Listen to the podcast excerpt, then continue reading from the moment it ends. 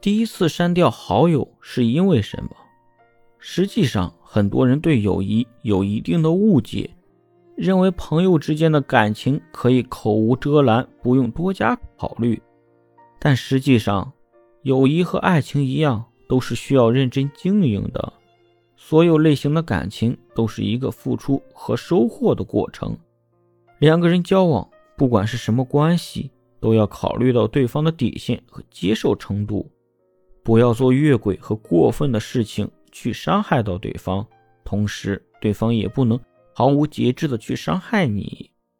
说到底，两个人的感情可以很深厚，也可以很脆弱。假如你想好好的维持一段感情，还是要多花心思来经营的。